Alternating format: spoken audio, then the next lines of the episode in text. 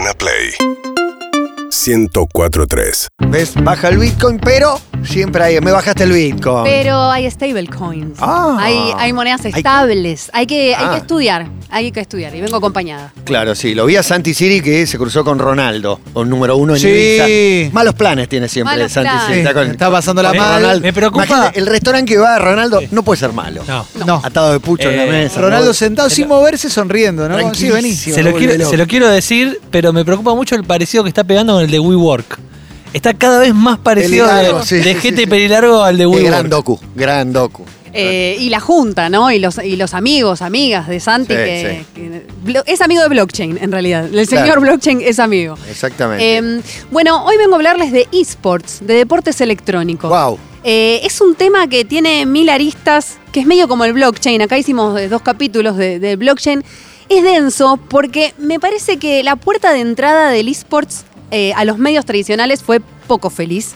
Eh, no sé si recuerdan cuando King, el pibito Tiago Lap, con 13 años, hace 3 años, salía quinto en el Mundial de Fortnite Claro. en Nueva York. La discusión fue cuánto le retenía el estado del premio, ¿no? Eh, Medio que pasó Sí. a ser eso el debate. Sí, sí, el titular era ganó 900 mil dólares, ¿cuánto le descontarán cuando llegue a la Argentina? Y solo se habló de eso, eh, y fueron un montón de periodistas a Ezeiza, me acuerdo, eh, y, y estaba Tiago eh, de la mano de Frank Caster, otro referente del mundo de los esports, Francisco Postiglione, que es CEO de un equipo que se llama 9Z, un carismático total. eh, que, que uno, no sé, yo los veo crecer. Año tras año ves crecer a pibes que tenían 20 y que de pronto tienen barba y, Claro. y les De pasa. pronto tienen 21. De pronto- de pronto te- te- Y son mayores de edad. Sí, y lo que pasó es que el, el- el estigma, me parece, que, que tienen los esports es que eh, es medio como el COVID también. Hay un montón de gente hablando de un tema que no sabe mucho, ¿sí? O sea, y esto pasó en todo el mundo, porque hay un documental que, que- que está bueno para entender el mundo de los esports, que es League of Legends, que es el gran juego de los deportes electrónicos. Y ahí en- hay escenas en donde te muestran cómo de pronto la NBC en 2016 habla de los esports y se hablaba como estos pibes antisociales que comen papas fritas, que no hacen nada, que no hacen deporte y lo único que hacen es jugar videojuegos. Pero para, ¿hoy está el estigma todavía o ya lo, lo terminamos de aceptar? Porque, por ejemplo, hoy veo la tapa de Olé, decía, simulamos el partido de Argentina en FIFA 21, que es un juego que, está en los esports, digo. ¿Sigue el estigma o ya entendimos que es una realidad que funciona y que no es una pavada? Bueno, justo citaste un medio que está laburando muy bien la parte de esports. Lo que pasó es que en los últimos tres años, eh, más tal vez, pero tres años fuerte, eh, los medios de deportes se hicieron amigos de los esports. Claro. Entonces, también eh, periodistas deportivos comenzaron a, a ver más a los esports como, como aliados. Eh, bueno, los clubes de fútbol, Y ni deportistas, hablar. y deportistas, desde Kun Agüero a nuestro compañero Fabricio Berto, que tiene un New Indians también, un, un esports fuerte también. Y se lo toman muy en serio. Bueno, el caso del Kun es muy genial. Ahora ya salió del, del- del streaming, pero en 2020 todo lo que pasó. No, salió ahora este mes que va a estar con la selección concentrado. pero- Bueno, pero no Ah, sé tiene que- si se va a poder. Tiene que empezar con un equipo llamado Barcelona. Claro. Está bien, viene no va un equipo llamado Manchester City y jugó dos finales de Champions. Vos Una decís que va a poder, pero se tiene que concentrar. Pasa Y bueno, que- pero si antes pudo. Pero sí, pero si no le, el, el futbolista entrena una hora y media por día. No me dice que no tiene tiempo para hacer un stream. Por ahí no de 4 a 6 de la mañana, no le conviene, pero bueno. Sí, sí, lo que pasa en Twitch es que. No le quita nada para mí. No, como no le quita nada. Un saludo a la banda twitchera. Siempre Eh, presente. Siempre presente, sí. De golpe prenden Twitch y están cinco horas, seis horas. eh, y además, a los streamers, aquí hablo, abro otra pestañita, mientras más horas están streameando, después más rédito tienen, digamos, más ganancias van a sacar a fin de mes de ese streaming.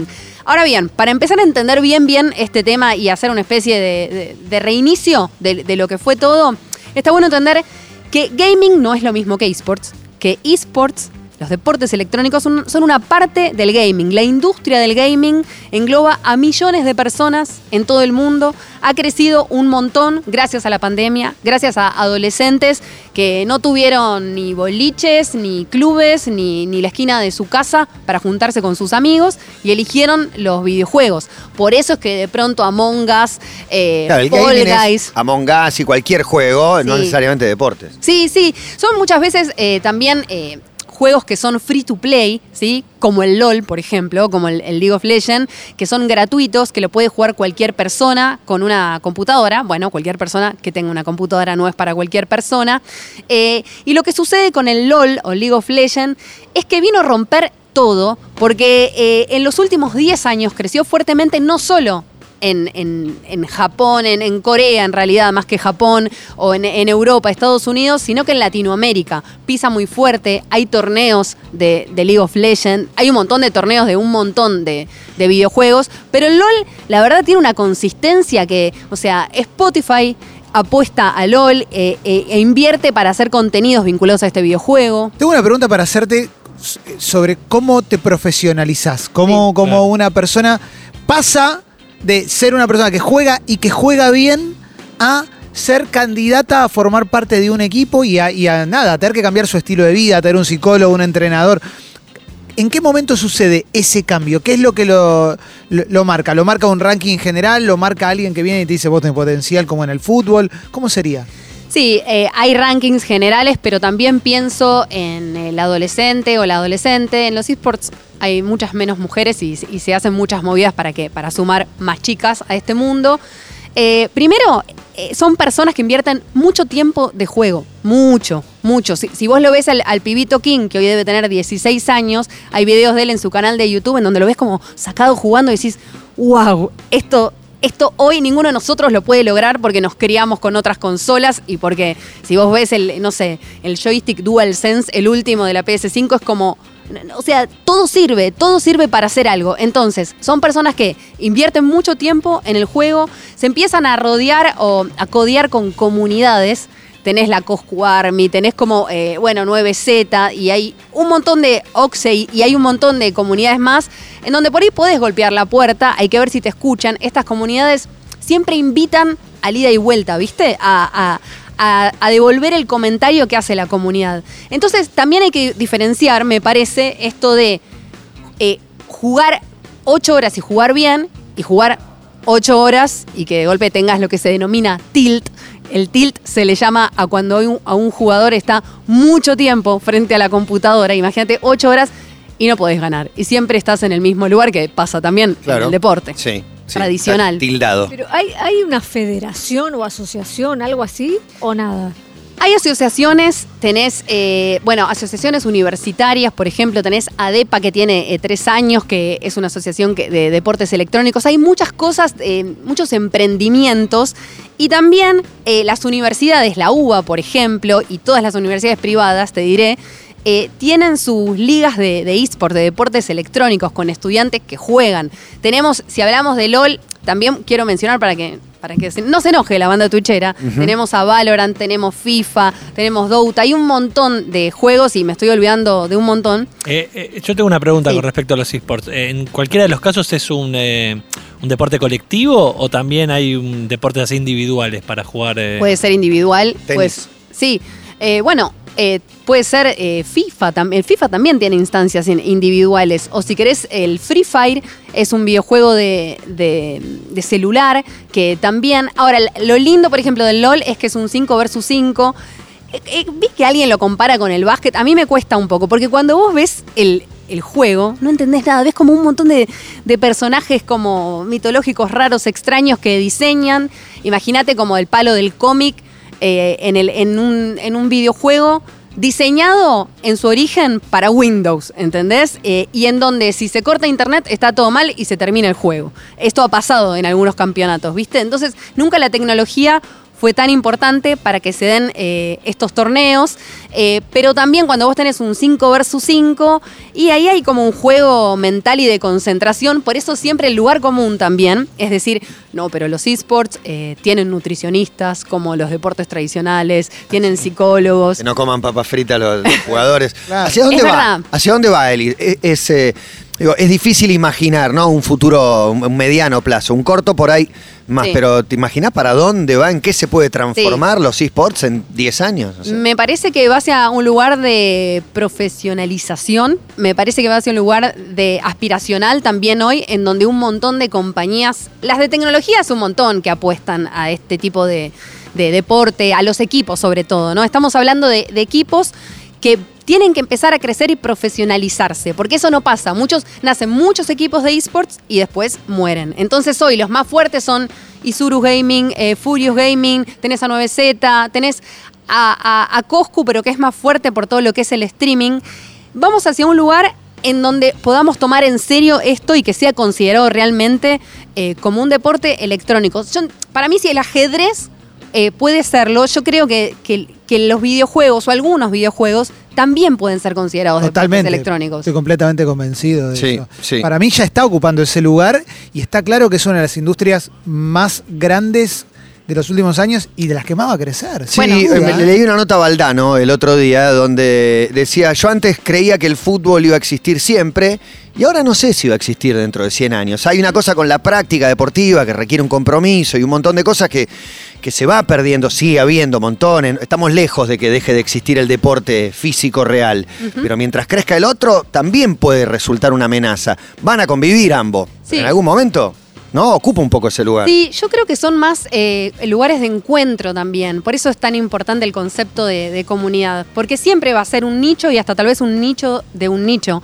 La gente que juegue de forma profesional videojuegos y que pueda competir y que en algún momento hasta pueda viajar. Hasta el año pasado he hablado con chicos que viajaban a Corea del Sur para competir en el Dota. ¿Viste? Es como, es realmente un nicho. Pero me parece que como espectadores también vamos a ese tipo de, de contenidos, de Claro. comunidades afianzadas, de respeto, de entender que cuando vuelva esto de forma presencial, he ido eh, hace tres años al Teatro Vorterix a ver una semifinal de LOL, de League of Legends, y, y la lógica, los códigos eran totalmente distintos a los del deporte, pero sin embargo tenías un Macaya de Araujo. Había hinchadas, había, eh, claro, había relator, comentarista, hinchadas. Sí, el relator que le dicen caster, viste, como que todo tiene su, su nombre, hay un referí, hay como un montón de roles, están organizados muchas veces como, como corporaciones, como empresas. Claro. Creo que ese, si me preguntás también cuál es el futuro, vamos a ese, hacia ese lado y hacia un lado en donde los deportistas, atletas ya consolidados, mencionabas a Oberto, te puedo decir eh, Dybala, eh, Kun, Coria y, y sigo y no paro, el Peque Schwartzman y sigo, Sí, sigo, sigo tienen sus, sus equipos de esports porque son las caras visibles eh, de una empresa que, que- que necesita llamar inve- inversores, inversionistas, porque es elemental. Esto no, no es eh, ganar dinero solamente con tus torneos, sino que es con el sponsoreo que tenés. Hoy es muy importante. Y es infinito también el, el mundo de posibilidades que te da. Al ser tecnología, al ser digital, vos podés crear un juego de algo que todavía ni nos imaginamos y que ahí surja un eSport, porque una cosa es League of Legends, otra cosa es el FIFA. Digo, la primera idea que tiene alguien cuando hablas de deportes electrónicos es una versión electrónica de un deporte tradicional, pero League of Legends no es un deporte, Valorant no es un deporte, y me parece que ahí, listo, ahí no paras nunca, podés seguir creando, creando mundos sin parar. No, y, y yo cuando era chica me acuerdo que iba a los fichines en, en la costa o inclusive en, en mi barrio, eh, Flores, Caballito. Que no se extinga la palabra fichín, te Me pido. favor. encanta. Por favor. No, que no se extinga. Eh, y me acuerdo que me encantaba mirar cómo jugaban las demás personas. Me encantaba, porque aparte siempre tenía que esperar mi turno para el Wano Claro. y Pac-Clan y todos esos.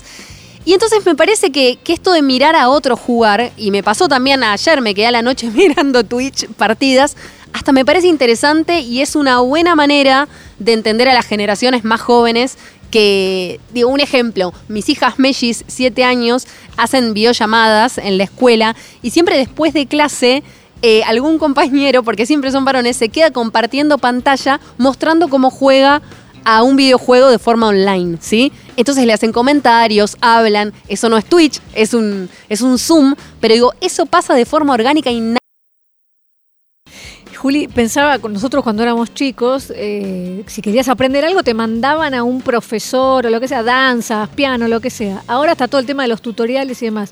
Pero hay, por ejemplo, si alguien quiere mejorar cómo jugar a X juego, un, vos decís, yo quiero que tal me dé clases.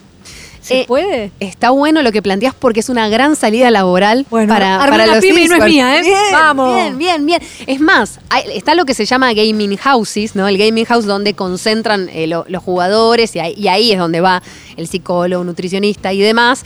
Eh, muchas veces en el propio streaming de esas personas estás aprendiendo un montón. Nunca escuché una clase particular o una academia. Sí, por ejemplo, hay lugares en donde podés aprender gestión de esports. Hay uno muy copado, el otro día tomé una clase también, eh, que está organizando Scouting Consulting, se llama, y a lo china, búsquenlo, que está buenísimo. Eh, es gente que viene trabajando en los esports hace un montón de años y ahora está eh, brindando una capacitación en donde de golpe te habla alguien de Racing, ¿entendés? Alguien que trabajaba en, Racing y que ahora trabaja en los deportes electrónicos, te habla alguien que se recibió de relaciones laborales y de golpe está trabajando en deportes electrónicos, administrador de empresas, como es tan amplia la, la salida laboral que podría llegar a tener esto, que bueno, creo que todos apostamos a que, a que empiece a crecer. Eh, y bueno, y el problema que surge siempre de- del dinero, ¿no? Esta gente gana eh, en dólares y, mm, y también eh, muchas veces en, en los medios hablamos de eSport solamente por lo que ganan los jugadores y está el, el padre madre que le dice a su hijo, bueno, ahora sí te voy a dejar jugar videojuegos porque tal Claro. vez, tal vez me haces rico como, como el pibito King. Me parece que eso es una fantasía, es un pensamiento que... que- Sí, es como meterte a ser futbolista por la plata. O sea, eh, esa plata que gana Messi no la ganan todos. Es- Esa plata que gana Federer. es- Siempre, siempre nos importa mucho lo que ganan, pero, pero bueno. Sí, y- y además tengamos en cuenta que los videojuegos son considerados una adicción. eh, no, no existe la adicción al celular por la OMS, no, no está catalogada, digamos, clasificada. Que catalogue, ¿no? eh, que, que vaya catalogando. Que, que vaya arrancando. Y estamos todos aparte. Pero sí los videojuegos, sí los videojuegos y, y los medios también tradicionales se han encargado de culpar al Fortnite y otros videojuegos de tal masacre eh, de, de tiroteos en Australia y tantas otras en Estados Unidos, ¿viste? O sea, claramente si vos tenés eh, problemas, alguna patología, problemas de ansiedad y jugar cinco horas o más no te va a hacer bien. No. Pero me parece que el, el estigma pasa por ahí también, por, em- por pensar de forma binaria, ¿no? Como la vida. Bueno, Bien. está rompiendo todo también, ¿no? Digo, por eso hay tanta resistencia a veces. Juli Yulkin hablándonos hoy de eSport. Gracias, Juli. Siempre clarísima. Buenísimo. Y gracias a los amigos de Ripio. Seguinos en Instagram y Twitter. arroba Urbana Play FM